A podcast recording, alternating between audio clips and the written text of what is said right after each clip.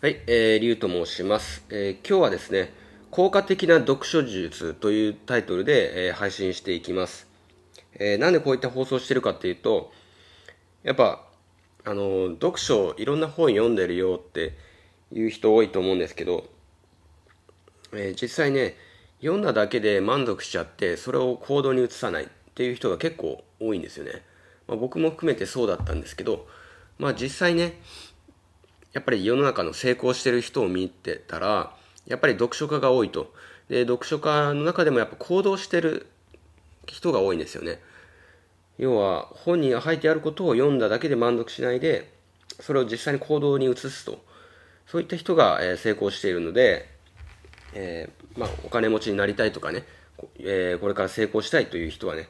えーこれ結構ね、いい効果があると思うんで、えー聞いていただければと思います。まあ、いろんなね、成功者の、えー言っていること、えー本に書いてあること、そういったことをもとにね、えー今回まとめたものを、まあ、僕がね、キュレーターとしてね、配信していってるということになってますね。えーでね、まず、まあ、5つの方法があります。まず、えー読書を習慣に変えたり行動したりするっていう方法が、まあ、5つに分けて考えられます、えーまず1つ目が、えーまずね目次を見て必要だと思うところだけ読むということですね、えーで2番目が、えー目次を見て内容を予測する、えー3番目が、えーまあ、読書中に、えー読書しながら感想をね、えー書いていったり、えー考えると、うん。で4番目が、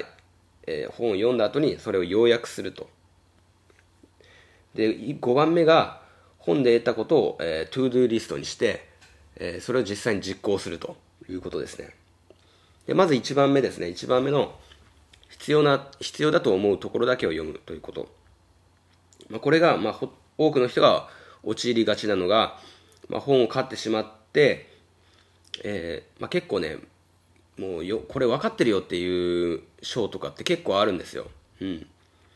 で必要ないところも最後までね1から順に全部読んじゃうっていう人が結構多いんだけどこれは結構時間の無駄なんですよね。うん。その時間を何か他のことに当てればもっと生産性が上がるのにそういった読んでも意味がない部分を読んでしまって時間の無駄をしてしまうっていうことが結構あるんですよね。なんでまず目次を読んで必要だと思うところだけ読むようにしてください。その方がえ自分のためになるし、うん、意味がある読書になります。えーあとはですね、2番目が、えー目次を見て内容を予測する。これどういうことかっていうと、目次を見て内容をまず予測するんですよ。うん。これはどういうことが書かれてあるかなとかなん、えー考えるんですよ。そして実際に読んでみると。そしたら結構期待って裏切られたりするんですよね。うん。で、結構それが、えー覚える暗記につながるんですね。それで実際に、うわ、外れちゃったみたいな。という驚きとかね、サプライズとかそういった感情が湧き起こることによって内容を明確に思い出すことができるようになるんですね。これはまあ勉強法とかでもいろいろ言われてるものじゃないですか。まあ実際にその、自分が思っても見ないこととか、意外なことっていうのは逆に覚えやすいとか、当たり前のことっていうのは逆に覚えないように人間っていうのはできてるんで、うん。でですね、次は3番目、感想を、えーまあ、考えたり書いたりするっていうことですね。まあ、本を読みながら自分がどう思ったか、どう考えたかっていうのを考えながら読み進めるっていうことが大事になりますね。うん。で、まあ、これは簡単なんで、えー割愛します。で、4番目が、えー本で読んだ内容を要約すると。で、思い出すと。えーこれはですね、まず、えー本をまず閉じますよね、読んだと。そその後にな、えーどんなことが書いてあったかなっていうことを、まず自分の頭の中で思い出す、引っ張り出していくと。で、その思い出すという作業そのものが結構いいらしくて、思い出そうとする、その作業自体が、えーそういったものを脳内に定着させる役割としてすごく有効であるということですね。要はどこの引き出しにこの記憶しまっておいたかなっていうのを探すっていう行為。それが大事になってきます。なんで、どんどんどんどん思い出していきましょう。それを要約して、頭の中で。うん。えーまあ、ブログとかに書いてもいいし、えーこうやってね、配信するっていうのでもいい。えー、なんでそれを要約してまとめていくっていうことですね。今実際僕がやってることも、まあその通りの、えアウトプットですね。うん、どんどんアウトプットしていくっていうことが大事になってきます。で、えー、最後5番目ですね。本で得たことを、え ToDo リストにして実行するっていうこと。うん。まあ、実際に、えー、自分がどういうふうにね、仕事にそれを活かせるかっていうところと結びつけながら、えー、それを ToDo リストとして、えー、これをやっていこうというのを具体化していくっていうことですね。抽象的なことを具体化していくっていう作業です。これでも